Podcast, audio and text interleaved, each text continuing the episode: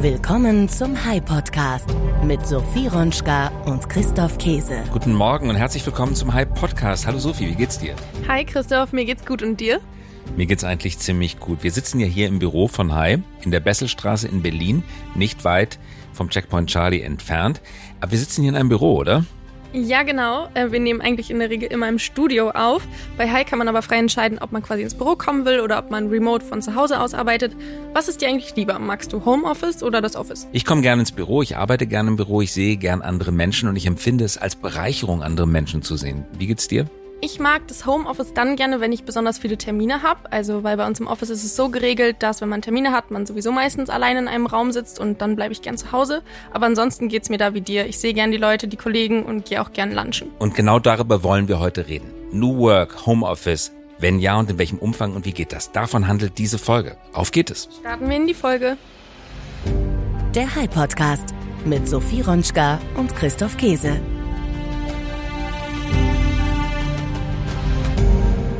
Wir beschäftigen uns heute, wie gesagt, mit dem Thema New Work und Arbeitsplatz. Gerade durch die Pandemie haben viele von uns in den vergangenen Jahren viele Veränderungen wahrnehmen können oder müssen.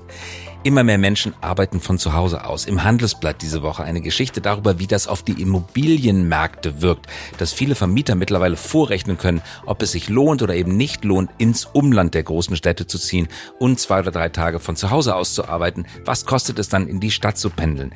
Von überall arbeiten zu können. Gerade junge Leute legen viel Wert darauf. Und das Thema Umweltschutz. Was kostet die Umwelt mehr? pendeln zu müssen oder an einem Ort zu bleiben. Nicht nur das Thema Arbeitszeit, auch der Arbeitsort ist im Wandel. Die Corona-Pandemie hat uns allen gezeigt, dass Remote Work ein wichtiger Bestandteil von New Work ist und darüber hinaus auch gut funktioniert. Während sich viele Arbeitnehmer während der Krisenzeit im Homeoffice befunden haben, haben sich die Arbeitgeber Gedanken darum gemacht, wie produktiv denn das Ganze noch ist. Aber meist haben sie sich zu Unrecht Gedanken gemacht, denn ob im Homeoffice, im Café oder im Van, Remote Work erlaubt es uns, konzentriert von dort aus zu arbeiten, wo wir auch unseren Teil unserer Freizeit verbringen wollen. Ganze Regionen wie beispielsweise Griechenland bieten an, kommt zu uns. Das Schlagwort in Griechenland lautet No Germans Freeze in Greece, reimt sich also, arbeitet von uns aus. Es gibt gar keinen Grund mehr im kalten Norden aufwendig zu heizen, sondern zieht nach Griechenland. Also Flexibilität am Arbeitsplatz, New Work, das ist unser Thema. Und zu Gast haben wir uns eingeladen Hans-Gerd Stuke von Tiny Space, einem Startup hier in Berlin. Tiny Space ist, wie du schon ganz richtig gesagt hast, ein Startup hier aus Berlin, das einen mobilen Arbeitsplatz schaffen soll. Es handelt sich um ein kleines Tiny House, das aus Holz gefertigt und hochqualitativ ausgestattet ist. Das Startup ist seit zwei Wochen am Markt, die Buchungsplattform ist offen und das Angebot wird angenommen. Relevant ist das Thema für uns, weil es sich mit noch einer neuen Form von Arbeiten beschäftigt. Das heißt, auch wenn man jetzt bei Tiny Space nicht unbedingt buchen möchte, wir hören gleich, worum es geht, sondern einfach nur verstehen möchte, wie viele neue Ideen es auf dem Markt für New Work gibt, dann ist dieses Gespräch, das jetzt folgt, interessant. Was genau hinter Tiny Spaces und dem neuen Konzept steckt, das erzählt uns jetzt Hans-Gerd Stuke selbst.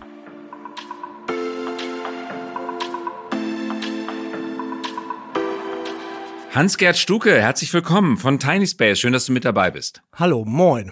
Vielen Das- Dank, dass ich hier sein darf. Moin, das klingt nach Hamburg. Ja, das klingt äh, sehr nördlich, ist richtig. Ich bin aber Niedersachse, hab ähm, aber eine ganze lange Zeit in Hamburg gewohnt, in der Tat. Äh, und das kriege ich auch nicht mehr raus. Na, das wollen wir auch gar nicht erreichen. Worüber wir reden möchten, ist mein neues Stadtmöblierungskonzept, über ein Arbeitskonzept. Tiny Space sind kleine Büros, die auf Anhängern sitzen, stehen und dort im öffentlichen Raum platziert werden und dort Arbeitsfläche bieten. Sieht aus wie ein Eigenheim in Bonsai-Format. Kannst du es ein bisschen beschreiben für diejenigen, die jetzt quasi ein Audiobild vor ihrem inneren Auge entstehen lassen möchten? Was genau ist ein Tiny Space? Das ist schon eine wirklich ganz gute Beschreibung. Und zwar Tiny Space ist tatsächlich auf den ersten Blick ist es ein kleines Holzhaus auf dem Anhänger, was wir ganz neu gedacht haben als Officefläche, als kleines Büro, welches im besten Fall wirklich überall erreichbar ist. Was man on demand buchen kann, quasi genauso wie man sich das äh, vom Carsharing-Modell kennt. Man schaut, ob man eins findet in der Nähe und man bucht es für zwei, drei, vier Stunden äh, setzt sich da rein und hat äh, eine sehr angenehme Umgebung, in der man konzentriert arbeiten kann. Mm, Das steht auf öffentlichem Straßenland. Das soll äh, insbesondere auf, äh, im, im öffentlichen Raum stehen, richtig. Ähm, aber wir werden auch darüber hinaus ganz viele ähm, feste Stellplätze haben, die aus äh, privaten Grundstücken stehen. Und warum sollte man das machen? Statt im normalen Büro zu arbeiten, warum sollte man in einen Tiny Space gehen? Ähm, also ich glaube, wenn man sich heute anschaut, wie, ähm, wie sich die Arbeitswelt verändert hat, stellt man vielfach fest, dass der Arbeitnehmer mh, zunehmend den Anspruch hat, sehr flexibel arbeiten zu wollen. Und zwar flexibel im Sinne von Arbeitszeit, aber eben auch von Arbeitsort. Und wir glauben einfach, dass wir eine sehr sinnvolle Alternative zu den bereits existierenden Modellen haben. Also das heißt, zum Homeoffice, zum Coworking Space, zum Office selbst eben eine sinnvolle Alternative mehr, die direkt erreichbar ist, in der man sich zurückziehen kann, um konzentriert arbeiten zu können. Mhm. Kann man aber doch normalerweise im Coworking Space auch. Warum die zusätzliche Komplexität eines kleinen fahrbaren Gebäudes auf öffentlichem Land oder auf privaten Parkplätzen? Also, wenn man sich wirklich einmal so ein Tiny House, äh, wenn man es mal gesehen hat, in echt, in Holz äh, und da drin gearbeitet hat, dann muss man sich vorstellen, es ist wirklich wie ein abgeschlossener Meetingraum. Mhm. Und ein Coworking Space ist in den meisten Fällen wirklich ein Desk, mhm. ähm, an dem man sitzt und äh, wo man nicht die Tür zumachen kann, wo man konzentriert arbeiten kann. Es ist meistens wirklich ein Großraumbüro und äh, kein einzelner Meetingraum. Und genau das ist eine ganz entscheidende Komponente. Die andere ist, dass wir die ähm, Tiny Häuser so ausrichten, mit einem großen, schönen Fenster nach draußen, dass man wirklich auch einen Blick ins Grüne hat und äh, womöglich sogar aufs Wasser, ähm, so dass man wirklich konzentriert nach draußen äh, arbeiten kann, dass man nach draußen schauen kann, um, um einfach so ein bisschen auch die Seele baumeln zu lassen und nicht die ganze Zeit abgelenkt ist von einem Großraumbüro. Mhm. Und äh, last but not least ähm, natürlich Nachhaltigkeit. Also das ganze Haus ist äh, besteht aus Holz, ähm, Holz äh, statt Beton sozusagen. Wir haben insgesamt einen sehr nachhaltigen Ansatz bei dem ganzen Konzept, so dass wir ähm, auch Mooswände außen an den Außenwänden platzieren, so dass wir quasi mit jedem Haus, was wir aufstellen, auch einen Mini-Wald aufstellen in der Stadt. Wie groß ist denn das Tiny House? Also der Name verrät schon, es ist sehr kleines. Wie viele Quadratmeter sind es? Acht Quadratmeter? Es sind sechs. Es sechs sind, Quadratmeter? Ja, es sind sechs Quadratmeter. Das also die durchschnittliche Gefängniszelle ist größer, oder? Ähm, da bin ich überfragt. Das kann sein. Wenn man drin ist, äh, ist, ist man überrascht, wie groß es tatsächlich wirkt. Man kann ohne Probleme zu dritt, man kann sogar ohne Probleme zu viert, würde ich sagen, drin arbeiten. Ähm, und wer mal in einem kleinen Meetingraum gesessen hat, der wird feststellen, dass diese Fläche absolut ausreicht, um für eine gewisse Zeit konzentriert arbeiten zu können. Mhm. Was kostet die Miete? Die Miete äh, kostet 10 Euro netto pro Stunde. Mhm. Ähm, haben wir ganz bewusst so niedrig angesetzt, weil wir sagen, das ist eine Fläche, die für jedermann finanzierbar sein soll. Und ähm, wir wollen sie wirklich jedermann verfügbar machen. Und ähm, auch langfristig ist unser Geschäft so angelegt, dass die 10 Euro pro Stunde reichen, um äh, da langfristig ein profitables Business mitzu. Mhm. Wie viele von diesen Tiny Spaces wollt ihr bauen?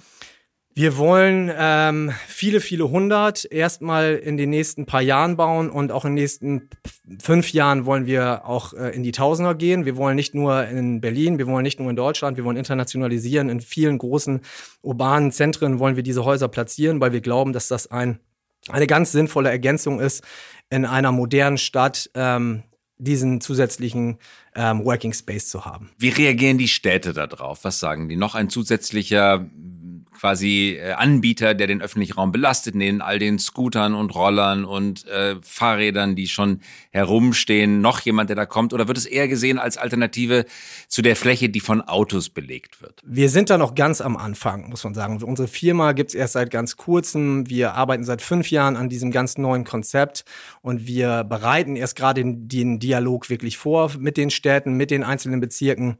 Und ähm, wir, wir glauben, dass wir viele sinnvolle Argumente haben, die äh, die Städte überzeugen werden, dass wir Rückzugsorte für die Kieze finden ähm, und eben nicht nur für Leute, die sich das erlauben können, ähm, ein Office Space äh, zu nutzen, sondern die Fläche ist quasi auch für ganz andere Dinge nutzbar. Ich denke da an äh, Künstler, die kleine Mini-Ateliers äh, machen können. Ich kann mir vorstellen, dass wir diesen Podcast hätten wir auch im Tiny Space aufnehmen können.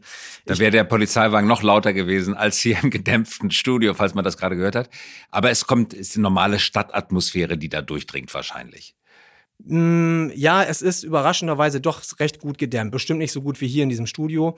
Aber ähm, es ist, es, man kann wirklich sehr, sehr gut und konzentriert arbeiten. Ich kann jedem nur empfehlen, mal einfach für die erste Stunde, die wir umsonst anbieten, ähm, einfach das mal auszuprobieren und ähm, selbst die Erfahrung zu machen. Das ist einfach ähm, wirklich ein sehr ruhiger Raum, in dem man konzentriert arbeiten kann. Mhm. Aber wie ich sagte, den Punkt möchte ich gerne noch machen.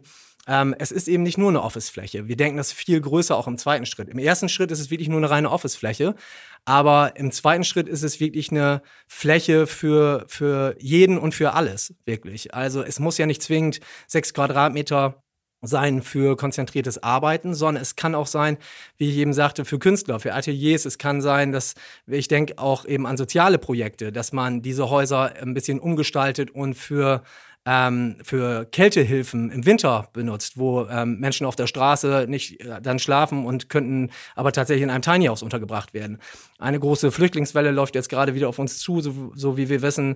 Ähm, die müssen sich zwischendurch zurückziehen und irgendwie Videokonferenzen machen und für sich sein und nicht in großen Schlafräumen vielleicht sein. Das sind Sachen, wo wir einfach auf Knopfdruck Fläche schaffen können. Mhm. Einfach ähm, nach Bedarf, weil wir eben mobil sind. Und ähm, da gibt's ganz viele verschiedene Konzepte. Ich denke an Messen beispielsweise, wo man dann einfach auf Knopfdruck mal viel Fläche braucht, wo man sich zurückziehen möchte.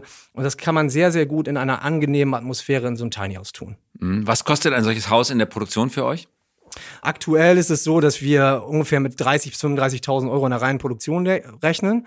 Und ähm, wenn man sich anguckt, wie man richtig Skaleneffekte dann nachher äh, noch generieren kann, darüber, dass wir viele, viele hundert oder vielleicht Tausende davon aufstellen können international. Ähm, denke ich, ist, ist da sicherlich noch das ein oder andere mhm. äh, an Puffer drin. Jetzt gibt es ja nicht nur Tiny Spaces, sondern auch Tiny Houses, die auf, äh, in Wäldern und auf Wiesen aufgestellt werden, die auch gar keine großen Strom- und Wasseranschlüsse haben, sondern autark funktionieren mit Holzofen. Wir hatten kürzlich im Podcast auch hierüber äh, schon mal äh, gesprochen. Sophie hat in einem dieser äh, Häuser tatsächlich mal ein Wochenende verbracht. Woher kommt dieser Trend zu diesen kleinen autonomen Einheiten? Ist das die Sehnsucht nach der kleinen Flucht in der Stadt, nach dem kleinen Ausbrecher, nach dem äh, umgrenzten Raum? Der bewusst dem urbanen Leben äh, entgegensteht, ihm widerspricht? Ähm, ich glaube schon, ähm, die Tiny Häuser drücken ganz viele Knöpfe, ganz unterschiedliche Knöpfe. Bei vielen Leuten das ist eigentlich eine Bewegung, die ähm, aus den USA kommt, äh, wo man wirklich sich, sich wieder auf besinnt auf, auf ähm, Umweltbewusstsein und auch auf äh, das kleine Portemonnaie. Ähm, das ist quasi der Ursprung von Tiny House. Und heute, wenn man das weiter nach vorne denkt, ist es wirklich ein, ein, ein, eine Art auch Lebensgefühl einfach. Ähm, wenn man in so einem Tiny House äh, mal gesessen hat, dann ist es einfach etwas Besonderes, kurzum. Und man fühlt sich wohl. Ähm, dass die positive Resonanz, die wir alleine von der Straße bekommen, auf das Haus selbst ist, äh, ist, ist wirklich äh, zum Teil überwältigend, weil die Leute es einfach toll finden wie es mhm. aussieht. Ein Haus steht in Berlin, wer es sehen möchte, auf der Hobrechtbrücke, glaube ich. Ja, richtig, in der Nähe der Hobrechtbrücke, ähm, direkt äh, vorm Café äh, La Maison steht, äh, steht das Haus und äh, kommt vorbei und schaut es euch an. Und das packt man da einfach und kriegt kein Ticket oder wie geht das? Ähm, ja, wir sind viel am Bewegen, muss man sagen. Jetzt gerade tatsächlich steht es da, aber wir sind äh, ganz viel am Bewegen ähm, bei dem Haus. Äh, wir stellen es demnächst auf den Euref Campus, einen Innovationscampus hier in Berlin ähm, beim Gasometer. Und ähm, wir denken, dass wir bis Ende des Jahres noch einige Plätze belegen können und ähm, wie, wie ich schon sagte, wir dann in den Dialog mit der, mit der Stadt gehen, um ähm, um sie davon zu überzeugen, dass es eine sinnhafte Ergänzung ist. Was sagt ihr denn heute der Politesse, die euch ein Ticket schreiben möchte? Die sagt, es ist ein süßes Haus, ähm, aber ähm, es, es darf hier stehen für 14 Tage, weil es tatsächlich ein Anhänger ist mit Ladung in erster Linie. Mhm. Aber sobald es natürlich kommerziell genutzt wird, ist es etwas, wo, was es eine Sondergenehmigung benötigt, ähm, was wir gerade vorbereiten. Jetzt hilf uns mal Gas, Wasser, Strom, Abwasser. Wie funktioniert das? Wir haben ganz konsequent gesagt, wir ähm, lassen quasi alles weg. Wir lassen, wir haben kein WC, wir haben kein Wasser, weil wir sagen, die, ähm, die Nutzer werden gerade in urbanen Umgebungen werden sie ähm, die Infrastruktur der Stadt nutzen können. Also wir haben genug äh, Toiletten da, wo wir die Häuser platzieren. Sprich, Cafés, Restaurants sind direkt um die Ecke. Die, die, die jetzigen, die ähm, das Haus bereits genutzt haben, gehen sogar zurück in ihre eigene Wohnung. Ähm, von daher, das ist tatsächlich gar kein Thema. Äh, war am Anfang immer so ein Bedenkenthema von Leuten, aber ist es gar nicht. Und ja, Kaffeemaschine beispielsweise werden wir auch immer nachgefragt, braucht man auch nicht, kann man sich selber mitbringen. Von daher haben wir das sehr konsequent einfach nur so gedacht, was braucht man Minimum an Arbeitsfläche, um wirklich optimal arbeiten zu können. Zukunft der Arbeit bist du bestimmt oft schon nachgefragt worden. Wie sieht Zukunft der Arbeit aus? Puh, das ist eine große Frage. Ähm, ich glaube, dass, äh, dass sich ganz, ganz viel durch natürlich Digitalisierung, Globalisierung und auch die Pandemie noch mal mehr verändert hat schon. Es wird immer mehr ein mitarbeiterorientierter äh, Markt, wie man ja lesen kann, auch aus vielen Studien heraus. Ähm, sehr viele, auch große Firmen äh, konzentrieren sich darauf, Modelle zu finden, wo sie eben nicht mehr jeden zurück ins Büro holen. Ich glaube, es wird, ähm, es wird eine, eine Mischung geben. Jeder wird versuchen, seine Arbeit ähm, um das Leben äh, herum zu bauen und nicht mehr so, wie es früher war, wo man quasi äh, die Arbeit im Zentrum hatte und, und, und musste alles drumherum bauen. Das ist, äh, das dreht sich und hat sich eigentlich auch schon gedreht. Und ähm, ich denke, mit Tiny, mit unserem Tiny House Konzept können wir einen, einen kleinen Beitrag dazu leisten, was die Flexibilisierung des Arbeitsortes äh, betrifft. Wie seid ihr auf die Idee gekommen? Äh, auf die Idee gekommen ist mein, äh, einer meiner Mitgründer, äh, Moritz Jüdes, äh, selber Handwerker und äh, Bühnenbildner, äh, der äh, tatsächlich auf uns zukam, auf meinen anderen Mitgründer Tim Jautzins und äh, auf mich und sagte, hey, ich ähm, habe schon vor Jahren Tiny Häuser gebaut, auch für die Stadt Berlin gebaut ich habe mir jetzt mal eins gebucht äh, per App und äh, habe mich da mal zurückgezogen. Und wir haben gesagt, das, das ist eine coole Idee. Ich glaube, das hat, äh, das hat Zukunft und äh, drückt ganz viele Knöpfe bei uns. Äh, dann kam er um die Ecke und sagt, naja, das gibt's noch nicht. Ähm, äh, lass, lass uns mal machen.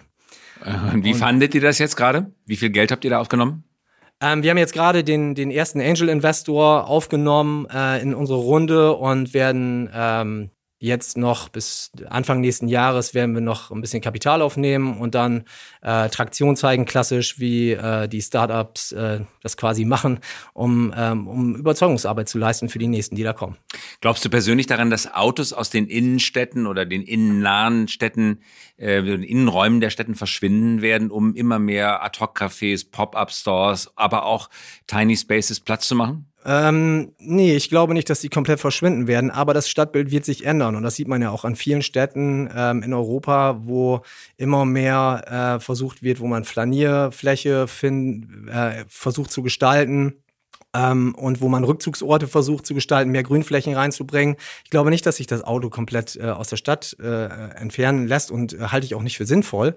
Aber ich denke schon, dass jetzt gerade in der jetzigen Zeit, wir haben meines Wissens äh, die, die größte Anzahl an Autos per, per Kopf in Deutschland ganz aktuell. Und ähm, die Städte sind erstmal überfüllt mit Autos. Ich glaube, eine Reduzierung von Parkflächen von Autos ist grundsätzlich sinnvoll.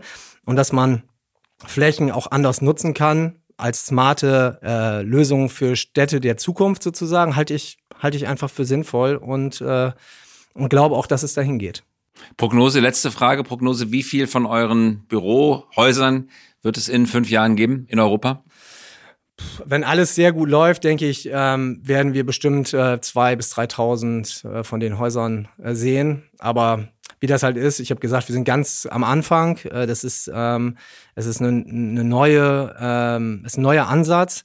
Und äh, ich ich bin sehr positiv nach den ersten Rückmeldungen, die wir bekommen, dass wir da etwas, äh, etwas gefunden haben, wo wir den Menschen in der Stadt etwas bieten können. Ganz herzlichen Dank. Schön, dass du mit dabei warst. Euch viel Erfolg. Hans-Gerd Stuke von Tiny Space. Herzlichen Dank, dass ich da sein durfte. Danke an Hans-Gerd Stuke. Ein sehr cooles Konzept, wie ich finde, und ich bin gespannt, wie es sich weiterentwickeln wird. Es gibt ja viele Einflussfaktoren, die das Projekt pushen oder auch lahmlegen könnten, wie zum Beispiel die Stadt Berlin selbst. Wenn das Ganze jetzt aber weiter so gut funktioniert und vielleicht noch weitere solche Konzepte aufkommen, ist dann das klassische Büro damit tot? Die Antwort lautet trotz alledem nein. Nein, ich glaube auch, das klassische Büro ist nicht tot. Es gibt viele unterschiedliche Nutzungsformen. Das klassische Büro hat seine absolute Berechtigung und all diejenigen, die Immobilien bauen entwickeln, tun das aus guten Gründen und der Markt wird ihnen an der Stelle recht geben. Aber wir erleben eine große Vielfalt. Viele neue Nutzungsformen kommen hinzu. Das Angebot, das vorher eher eindimensional war, fächert sich auf. Tausend Blumen blühen auf der Wiese, könnte man sagen. Während die Menschen zu Beginn der Corona-Pandemie noch genossen haben, gemütlich von zu Hause aus arbeiten zu können, vermissten die meisten im Verlauf des andauernden Lockdowns den Tapetenwechsel und die nicht virtuellen Begegnungen mit Kollegen und Kolleginnen. Denn wie du vorhin gesagt hast, ist es ganz richtig, dass die zwischenmenschlichen Kontakte und die spontanen Kontakte und auch ein kurzer Austausch sehr, sehr wichtig ist. Und das können wir einfach virtuell so nicht herstellen. Das Büro bleibt also auch in Zukunft wichtig. Es wird alles andere als irrelevant. Und es mehrt sich die Kritik auch am Homeoffice. Das darf man nicht übersehen. Am Anfang wirkt es noch ganz cool und entspannt, eine willkommene Abwechslung. Aber im Laufe der Zeit ist immer mehr Menschen die Decke auf den Kopf gefallen. Besonders dann Kombination kleine Kinder, kleine Wohnung. Das geht richtig auf die Nerven. Stefanie Wolter arbeitet am Zukunftsinstitut für Arbeitsmarkt und Berufsforschung und im Rahmen eines Berichts des Bayerischen Rundfunks hat sie Folgendes gesagt. Wir fanden das ganz interessant und blenden das einmal ein. Es gibt immer Schattenseiten. Zum einen ist es, dass viele Beschäftigte auch darüber klagen, dass der Arbeitstag da nicht endet, dass es so eine Vermischung von Arbeits- und Freizeit gibt. Dann leidet natürlich bei vielen auch der Kontakt mit Kolleginnen und Kollegen. Und ähm, Manche Beschäftigte glauben auch, dass sie sich weniger, weniger wahrgenommen werden vom Chef, also dass sie vielleicht auch Aufstiegsperspektiven, die sie vorher gehabt haben, dann dadurch nicht mehr so haben. Das Verständnis von Arbeit hat sich auch durch den Einfluss von Digitalisierung und Postwachstumsbewegungen grundlegend gewandelt. Statt der klassischen Karriere stehen jetzt die Sinnfrage, Gestaltungsmöglichkeiten und die Vereinbarkeit von Beruf und Privatleben im Vordergrund, also die ganz klassische Work-Life-Balance. Dadurch verschwimmen die Grenzen zwischen Leben und Arbeiten im Alltag auf produktive Weise. Immer mehr Menschen, und das beobachten wir an allen Orten, lösen sich räumlich auch ganz von ihrem Job ab, von ihrer Stadt. Sie reisen um die Welt und nehmen die Arbeit einfach mit. Glücklich diejenigen, die das einfach können. Arbeiten am Strand mit Remote Work ist das möglich. Bastian Barami ist einer dieser Arbeitnehmer. Er bereist seit 2015 die Welt und hat 2017 seinen Wohnsitz in Wuppertal ganz abgemeldet, hat also gar keinen Wohnsitz in Deutschland mehr. Heute ist er ein erfolgreicher Unternehmer und betreibt einen Online-Blog. Und auf diesem Blog zeigt er, wie es klappt, aus dem konventionellen Arbeitsmarkt auszusteigen, ortsunabhängig zu arbeiten und sich dabei, sagt er, selbst zu verwirklichen. Ob das Leben von modernen Nomaden tatsächlich so cool ist, wie es auf Social Media meistens wirkt, das erzählt Bastian im Rahmen einer 37-Grad-Dokumentation des ZDFs. Wenn es um digitale Nomaden geht, findet man ganz oft bei Social Media, insbesondere bei Plattformen wie Instagram, immer so diese klassischen mit Cocktail am Strand Bilder und uh, Look at my life und alles ist so easy. Und das ist natürlich nicht der Fall. Genauso wie bei allen anderen Dingen im Leben muss man auch dafür erstmal hart arbeiten. Ich habe die ersten drei Jahre gearbeitet wie bekloppt. Ja, also 12, 14 Stunden am Tag. Aber man weiß eben, wofür man es tut. Und das ist eben dieser Punkt, dass man eben nicht fremdbestimmt ist, weil man ja auf ein eigenes Ziel hinarbeitet. Was wir also festhalten können, ist, dass sich die Arbeitswelt insbesondere durch die Pandemie sehr stark verändert hat. Der Fokus liegt jetzt auf Flexibilität, auf der Sinnhaftigkeit und die Work-Life-Balance steht immer mehr im Vordergrund. Man möchte immer und von überall aus arbeiten können. Und trotzdem sehen wir auch, das Büro ist unverzichtbar. Der berühmte Watercooler, der Ort, an dem sich alle treffen. Das gemeinsame Zusammenkommen, das stiftet Identität, das macht produktiv. Henry Nannen, der berühmte Chefredakteur der Stern, hat einmal gesagt, Journalismus ist Quatschen auf dem Flur. Und das kann man, glaube ich, für so ziemlich jede einzelne Arbeitsform sagen. Für jedes Unternehmen mag das gelten. Arbeiten ist auch, nicht nur, aber auch Quatschen auf dem Flur. Das wirkt identitätsstiftend, das macht Firmen auf. Aber gerade wenn dieser Kern vorhanden ist, gibt es an der Peripherie Remote Work Arbeiten. Deswegen sollte man Remote als Chance sehen, nicht nur als Gefahr. Das war's auch schon wieder für diese Woche. Das war der Hype Podcast. Wir hoffen, das hat Ihnen gefallen. Übrigens, dich hatte der Hans Gerd ja auch eingeladen, einen Tiny Space mal zu besuchen. Hast du das mal gesehen auf der Straße? Hast du mal drin gesessen? Nein, noch nicht, aber ich habe es vor, ich würde ihn gerne nächste Woche mal besuchen. Könntest du dir vorstellen, in einem solchen Holzhaus auf einem Anhänger mitten auf der Hobrechtbrücke, wo es gerade stand, zu arbeiten? Ja, auf jeden Fall. Ich finde das total spannend. Ich war ja auch schon mal in einem Tiny House und ich habe auch da ein bisschen gearbeitet und ich fand es eigentlich super entspannt, weil man, man hatte einen super schönen Blick. Es war sehr ruhig. Also ich kann es mir auf jeden Fall vorstellen. Und du? Ich kann mir das gut vorstellen, so einfach mal rauszugehen. Es ist ja ohne Toilette, es ist ohne Strom, ohne Wasser. Man nutzt die Infrastruktur der Stadt, hat plötzlich dann aber dieses Erlebnis, ganz abgeschaltet zu sein und ganz äh, äh aus jedem so sozialen Kontext herausgenommen zu sein. Ich stelle mir das ganz spannend vor, aber ich liebe Büros. Ich gehe gerne ins Büro. Ich freue mich auch wirklich drauf. Und heute zum Beispiel habe ich es nicht ins Büro geschafft. Wir sind jetzt erst fürs Studio hergekommen und ich hab, mir hat was gefehlt heute. Die Leute nur per Video zu sehen und nicht live zu sehen. Mir hat das persönlich nicht so gefallen. Das war's jetzt aber wirklich mit der Folge für diese Woche. Bis zum nächsten Mal. Bis zum nächsten Mal. Wir hören uns in der kommenden Woche. Auf Wiederhören. Das war der High Podcast für diese Woche. Wenn Sie keine Folge verpassen möchten, Immer dienstags um 5.55 Uhr kommen wir heraus. Versprochen. Mögen Sie uns? Dann abonnieren Sie uns jetzt oder hinterlassen Sie einen Like. Wir freuen uns über Anregungen, Kritik und Wünsche. Schreiben Sie uns gerne an podcast.hi.co. Nicht .com, sondern .co. Eine Produktion der Axel Springer High GmbH, einer führenden Beratung für Strategie und Umsetzung neuer Geschäftsmodelle. Wir engagieren uns leidenschaftlich für das Wachstum Ihres Unternehmens. Jetzt habt ihr Lust darauf bekommen, bei Hyde zu arbeiten? Da seid ihr in bester Gesellschaft. Ruft uns an oder schreibt uns. Wissen, Kompetenz, Leidenschaft, unternehmerisches Denken und Arbeiten wollen unter wunderbaren Menschen, das suchen wir. Mehr dazu findet ihr auf unserer Karriereseite unter hype.co slash career.